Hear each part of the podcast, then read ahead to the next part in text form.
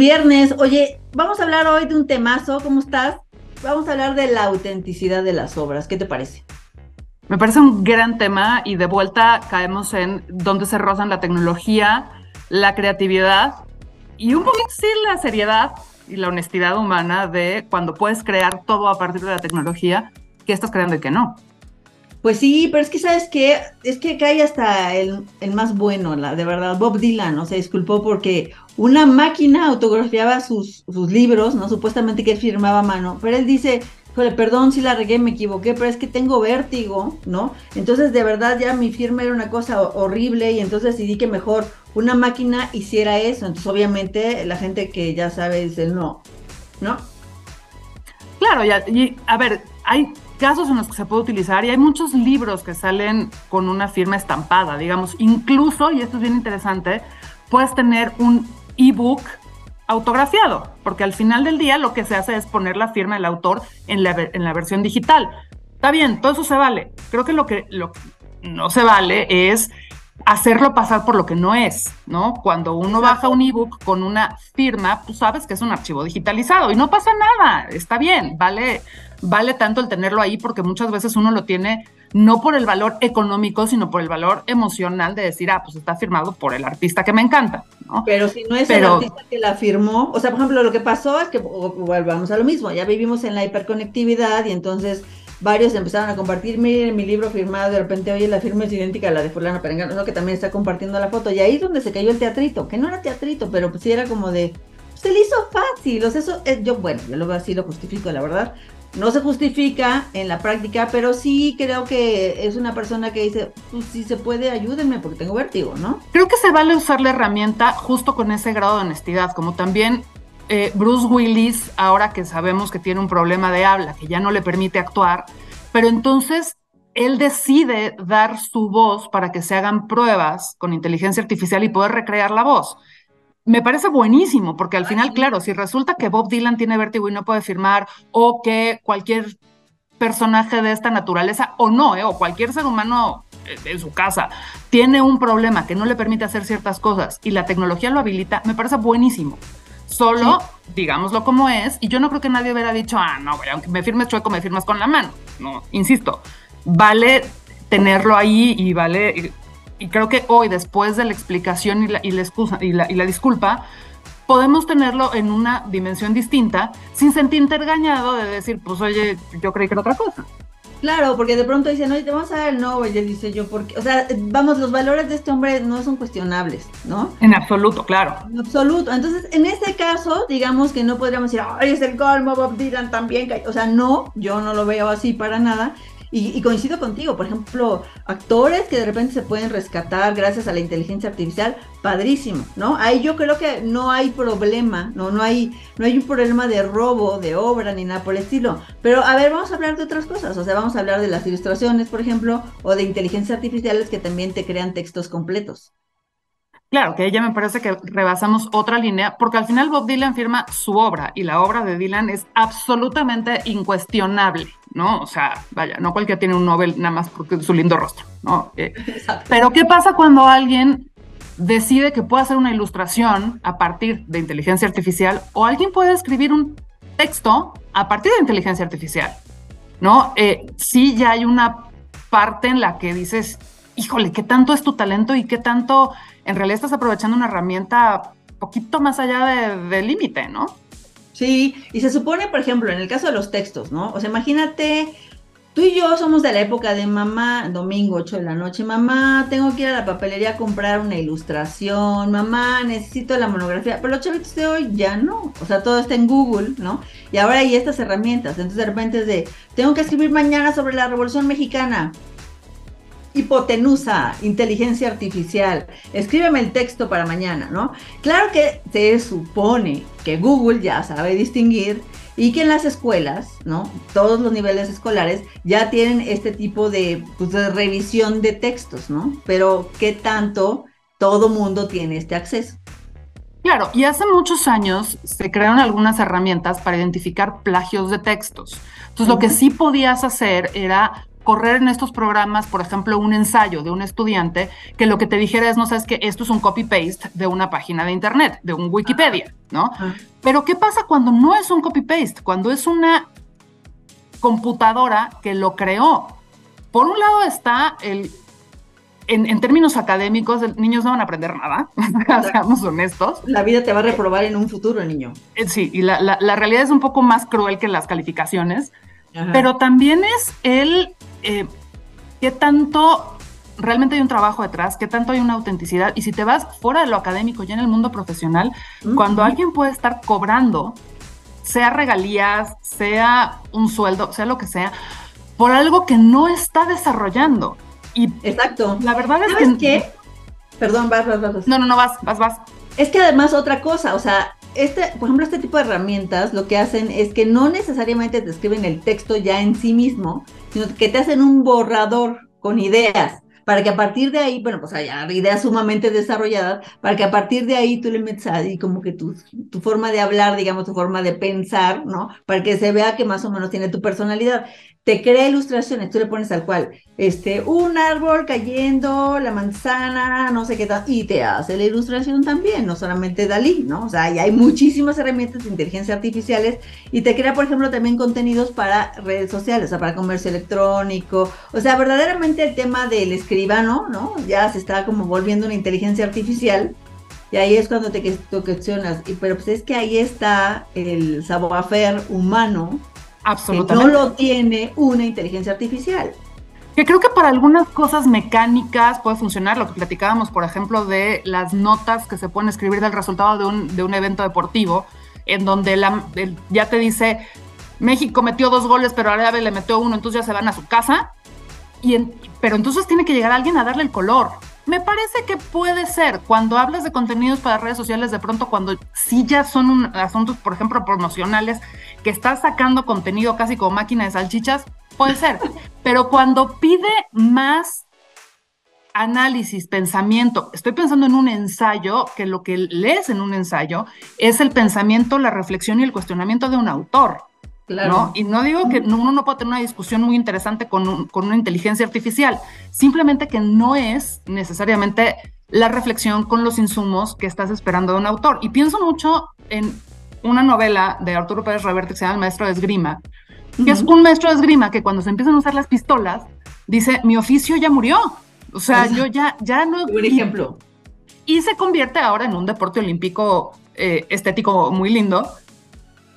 Y creo que el, la labor de quien escribe está un poco ahí, en, en esa frontera entre el, puedo ser del quien escribe, de quien ilustra, de quien compone, en si la máquina nos puede reemplazar. Y yo sigo convencida de que al final del día no, porque no, no, no, no, Todo, son, todo esto tiene un componente humano profundísimo en el que la creatividad, incluso en, en, hacer ilustraciones vía inteligencia artificial, si no hay una creatividad y una claridad de lo que quieres expresar, no le puedes decir a la máquina qué hacer. Exacto. Entonces, ese componente ninguna inteligencia artificial lo va a reemplazar jamás. ¿Sabes qué me suena este tipo de... Entiendo y estoy completamente de acuerdo contigo. Cuando ya es mecanizado el texto, pues ya, ¿no? O sea, sí, qué bueno, ya. Que te... Es que es la parte que las máquinas y los robots vienen, a quitarnos la parte tediosa. Más allá de eso, yo creo que ya está mal. O sea, si tú vas a ponerte a escribir libros y artículos o columnas con inteligencia artificiales, pues gánate un honoris causa de esos de tres varos que ahorita ya pululan, ¿no? Y que todo mundo es doctor honoris causa, ok, ¿no? Claro, y al final creo que de vuelta a eso en algún momento va a alcanzar su nivel de madurez en el que la misma audiencia empieza a exigir la calidad, ¿no? Y si estás haciendo textos de promoción por 10.99, 12.99, 15.99, está bien. Pero en el momento que quieras ponerle un componente más de saborcito, más emocional o más racional, entonces la misma audiencia se va a dar cuenta en qué momento sí hay un humano detrás y vamos a volver a buscar esa conexión y vamos a volver a buscar eso que nadie me puede dar más que un cerebro y una mente pensando, imaginando reflexionando. Exacto, con la empatía, con el conocimiento cultural, con el bagaje de, vida, ¿no? O sea, que no tiene una inteligencia artificial. Pero bueno, están, los tiempos están interesantes, ¿a poco no? Están interesantes, creo que vale mucho la pena echarse un clavado, darles una vuelta. Yo he jugado mucho con Dali. Yo que soy una persona que no es capaz de dibujar ni palitos y bolitas, he jugado mucho con Dali y es muy simpático cuando te das cuenta de cómo puede crear ciertas ilustraciones. Nunca las usaría, nunca las vendería, por Dios, qué vergüenza, pero sí me parece muy entretenido. Eh, incluso de repente es como un, buen pasatiempo con textos me parece igual, o sea, te puedes divertir mucho viendo qué harías, qué le cambiarías, se la compras, no se la compras, pero siempre tiene que estar esa línea en él. Esto puede ser un gran entretenimiento. Señores, no, no es una profesión. No, no lo es, no lo es, así hay que entenderlo, exactamente. Pues terminamos la semana, nos vemos la próxima, les mandamos un abrazo, buen fin de semana. Viernes de tequila. Sí.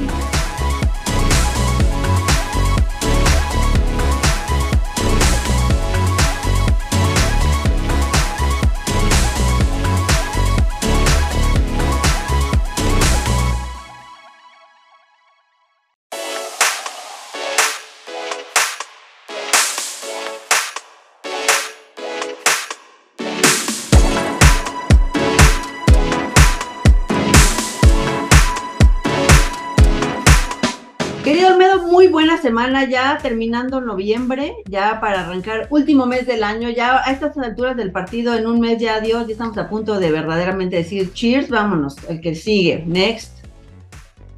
Ya está la, o sea, ya creo que es pasado mañana. de hecho. Se nos va acabando el año y, pues es momento de empezar a ver qué pasó, qué viene, eh, qué le va a pasar a este mundo y qué le va a pasar al mundo la tecnología y qué le ha venido pasando también en las últimas semanas, meses marca mucho de para dónde vamos, ¿no?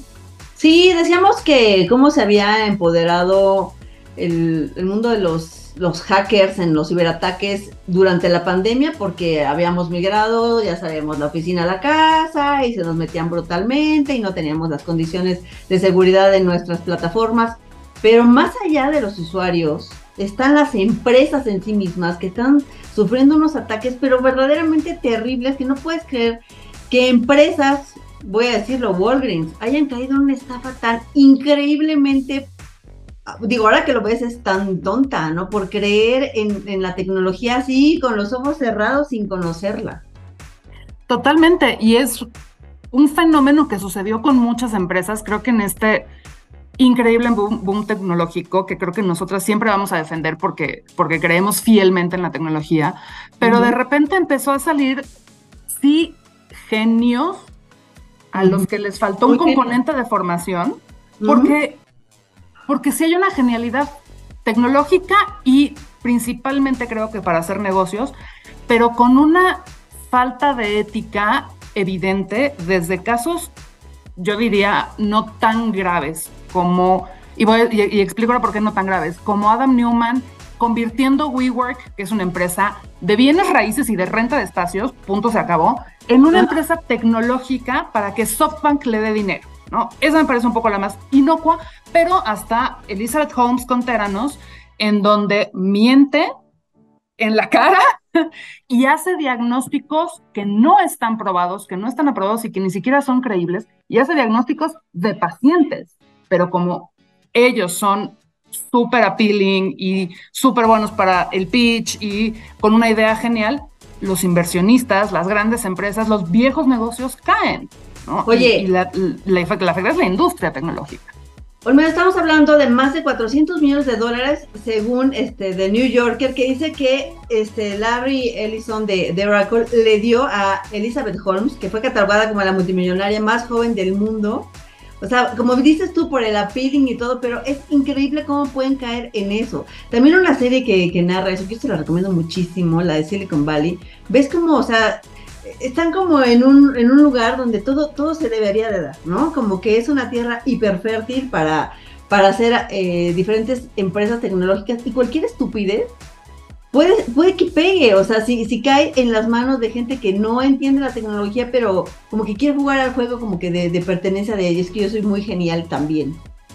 Que creo que eso tiene mucho que ver con los inversionistas y con esta, ya no sé si llamar la moda, tendencia o corriente de los grandes inversionistas privados, de los venture capitalists, que de entrada tampoco, y volvemos al tema, tampoco están suficientemente regulados como está regulada la bolsa, en donde al final no puedes especular y no puedes hacer una serie de cosas, estos señores es su lana, aunque en realidad son fondos de inversión de lana de muchos otros, que pueden poner donde quieran. Y creo que también entraron en este tren de la tecnología y todo lo que tenga que ver con tecnología. Y yo voy a invertir en lo que me digan que tiene tecnología. No importa que no lo entiendan, no importa que no sepa cómo funciona detrás.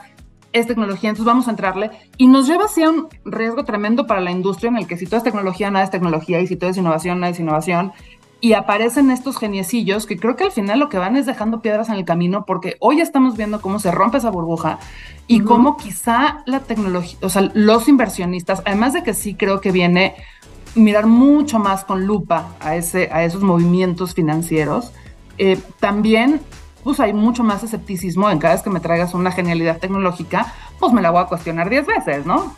Total, pero a ver, espérame, dices los reguladores. Obviamente estás hablando, no sé, un regulador tecnológico, pero aquí también estamos hablando de la FDA.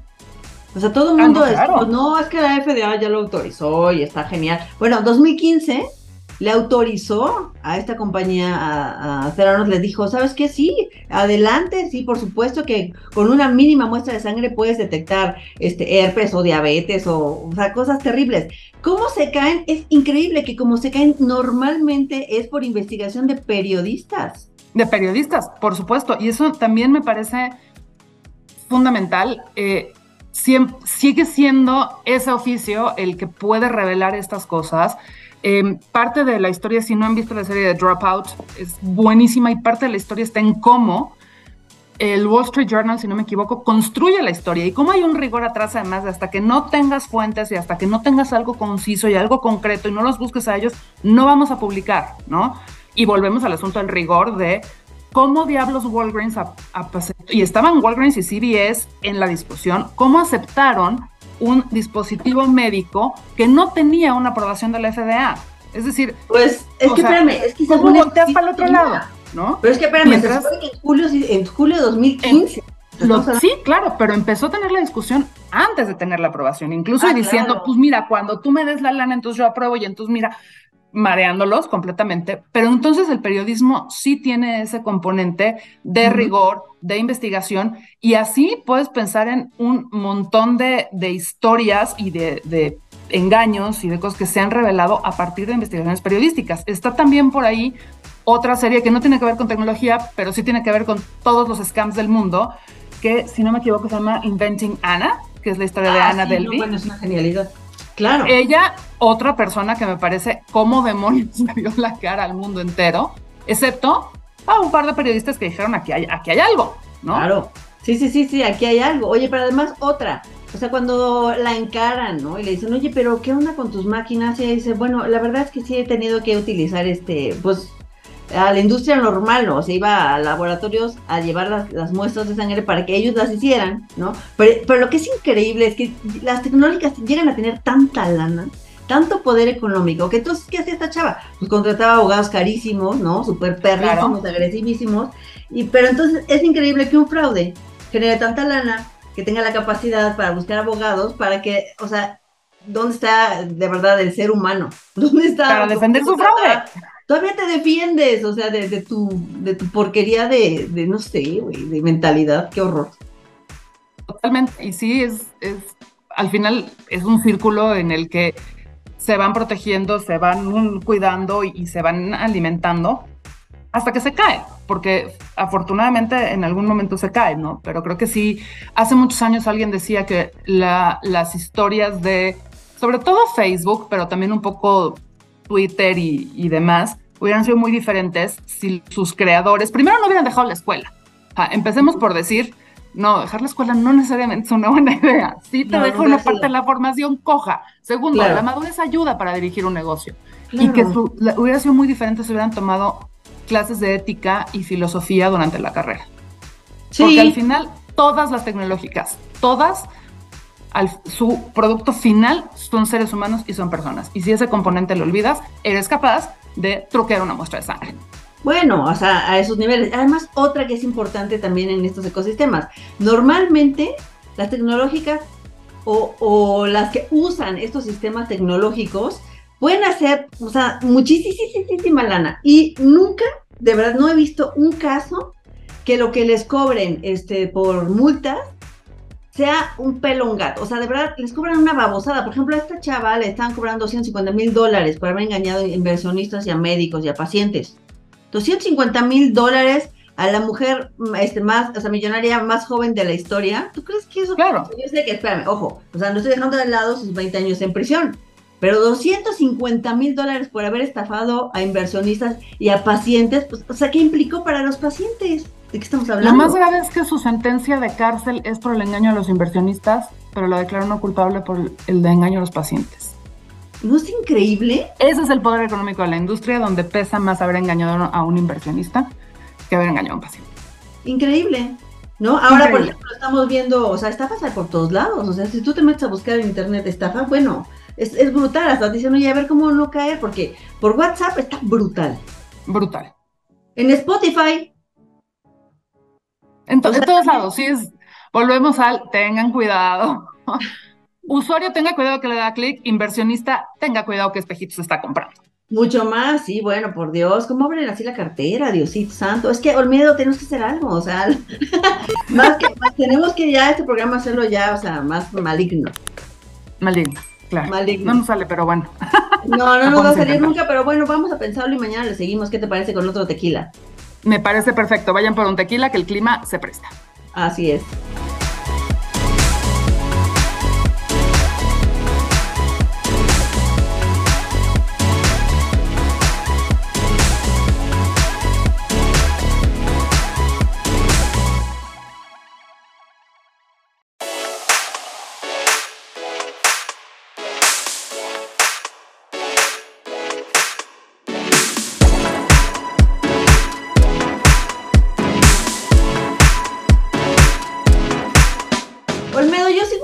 Indignada con este tema del taradete que quemó una obra de Frida Kahlo. ¿Cómo estás, Olmedo? Comparto la indignación contigo. Estoy sorprendida de cómo nos estamos dejando llevar por ciertas modas que parece que están negando la historia del arte. Está terrible. Y de las finanzas y, de todo. Sí, no, pero además, ¿cómo es posible que un tipo se le ocurra por hacerse el simpatiquito rey de las NFT, quemar una obra de un símbolo cultural mexicano tan importante y mundial además, una de las mujeres más relevantes en la historia a nivel humanidad, ¿no? Que es Frida Kahlo, y quemar su obra según él para volverse millonario. ¿Y qué crees? Vendió cuatro, cuatro. Claro, porque al final eso demuestra que todo el trabajo, el arte y el trabajo que sea, implica muchas cosas, implica mucho tiempo, implica mucha dedicación y, la ocurrencia, porque yo digo pensando que son ocurrencias, de decir, ahora lo voy a poner aquí. No, perdón, eso no, o sea, Frida Kahlo no es Frida Kahlo porque pues, un día se le ocurrió que podía dibujar algo. Son años de trabajo. Y aquí lo que te demuestra es las pequeñas ocurrencias no son grandes ideas y no son grandes proyectos. Entonces vendes cuatro a cambio de qué? En realidad de hacer un papelón mundial. Bueno, Almedo, para los que nos están viendo y no saben qué onda con los NFT, los tokens no fungibles, o sea, lo que hacen es como una moneda, digamos, ¿no? Una moneda que se está utilizando digitalmente para vender obra. Ahorita se está utilizando mucho más para vender obra, ¿no? Que es así tú eres el dueño y de esa forma la pagas. Él pensó, hago esta situación y entonces voy a elevar brutal, ¿no? El valor de lo que, de la obra de Frida Kahlo pero no, o sea, la gente más bien yo creo que se indignó igual que nosotros y afortunadamente ya está siendo investigado por el Ministerio de Cultura de México, ¿no? A ver si es cierto que la obra es auténtica. Claro, porque eso es parte de la gran discusión alrededor de los NFTs, que no dejan de ser archivos digitales, que no tienen un sustento, que tú puedes colgar ahí una obra que sí sea tuya o no, y venderla o no. Y al final no hay un sustento físico, no hay un respaldo físico de lo que como comprador estás teniendo. Yo no conozco ningún coleccionista de arte que diga, les voy a poner una pantalla con toda mi obra. Tienes colgado en la pared, puesto en una mesa, porque, porque el arte tiene que ser tangible. Y aquí la posibilidad además de verle la cara a un usuario, por un lado hay quien ha vendido una cantidad de piezas que no son suyas, porque digitalizó o encontró en internet piezas de artistas internacionales de toda la historia, hasta qué pasa el día que ese señor decide darle delete a su archivo. Lo que estás comprando es un archivo digital, es decir, bits and bytes, no una obra per se. Exactamente, y aquí nos vamos al otro lado, que son las bitcoins, que también han sido súper polémicos porque al principio se volvía como de, ya estamos en un mundo digital, ¿no? Este, si Madonna decía, we are in a, in a material world, ahora somos en la digital world, entonces la moneda tiene que ser digital, ¿no? Entonces, ¿qué pasa? Que de repente empezaron a dar un boom como que iba a ser este, una vuelta para entrar por otro lado, que no fuera por los bancos, ¿no? Que no tuviera que pasar tu dinero por ningún tipo de certificación, digamos, o ninguna, pues ningún rastreo, ¿no? Por parte de nadie y que esto iba a ayudar muchísimo a que la humanidad fuera un poco más libre en, económicamente, ¿no?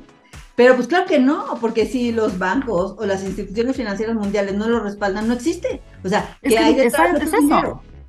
Es eso. Yo alguna vez tuve esta conversación con alguien que me defendía muchísimo el Bitcoin y sacamos un billete y lo pusimos sobre la mesa. Le dije, aquí hay 100 pesos. ¿Dónde están tus Bitcoins?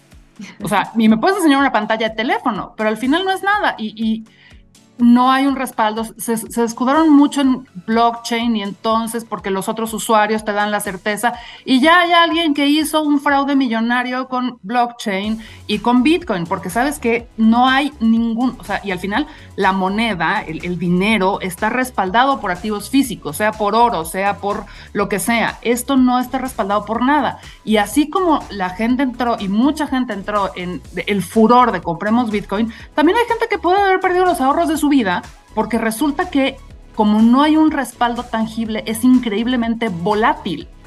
También en El Salvador quisieron poner el, Bitcoin como moneda y pues resulta que la gente no tiene, no, no, no, no tiene una moneda, no hay un intercambio real, no hay nada. No hay quien lo respalde. Y ahorita tú me, me, enlazaste con tu comentario de qué tal que si esta persona nada más pone delito, ¿no? Y entonces ya no solamente es el NFT de tu obra, también es tu dinero en bitcoins.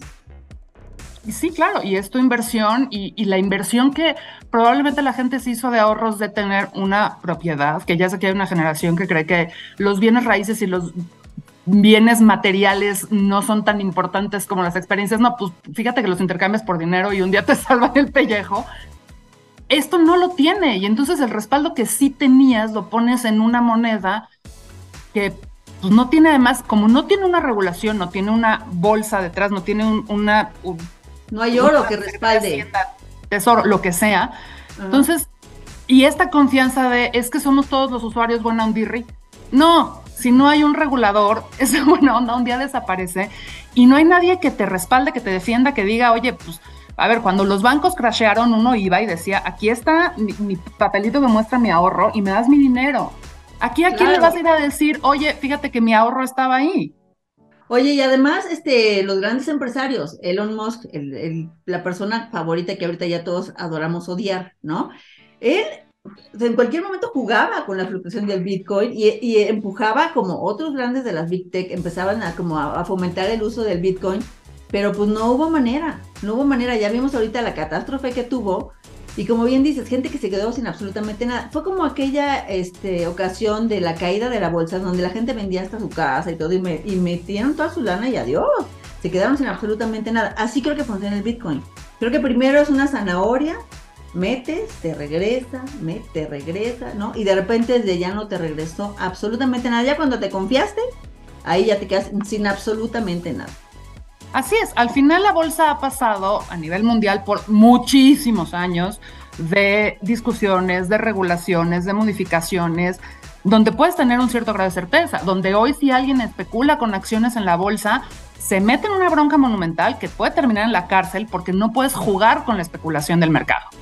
en el mundo Bitcoin eso no existe, entonces, y entiendo que es importante que haya un early adopter que vaya teniendo estas conversaciones y regulando el mercado, pero ojo, señores, si quieren ser early adopters, no metan su casa entera. metan su domingo. Y probablemente con eso vas entendiendo cómo funciona y entendiendo si realmente es suficientemente confiable como para hacer una inversión más grande. Exacto, no le juegues al títere cuando no sabes exactamente en qué te estás metiendo. Así es la tecnología. Y bueno, es un tema que va a dar para mucho y ya lo estaremos este, dando seguimiento, querido Almedo. Sin duda, porque además ya eh, este furor del Bitcoin y además creo que cada vez los tiempos de boom y decepción están siendo más cortos. Mucho más. Ya las grandes compañías que eh, estaban lucrando con el Bitcoin están quebrando. tremendamente, incluso los grandes unicornios mexicanos metidos en el mundo del Bitcoin también están poniéndose ya en problemas porque el, ciclo de vida es mucho más corto. Entonces, señores, no se aceleren. O sea, las cosas piden tiempo, las cosas piden madurez. Eh, ya sé que somos unas personas muy mayores cuando decimos esto, pero la historia nos ha enseñado que darle tiempo, maduración y análisis a las cosas hace que funcionen mejor. Sobre todo si vivimos en un mundo de burbujas tecnológicas, ¿no? Yo creo Absolutamente. Que de varias, o sea, hablamos hace, el programa pasado hablamos de esta mujer de Theranos, Diosito, por Dios, o sea, si alguien se, se atreve a jugar con la salud de los demás, ¿por qué no con tu lana? Imagínate, es mucho más fácil, o sea, el, el, moral compass es mucho más cortito. No existe, no existe, punto. Totalmente. Así es, Almeida, pues lo dejamos aquí y nos vemos mañana en el siguiente tequila. Hasta mañana.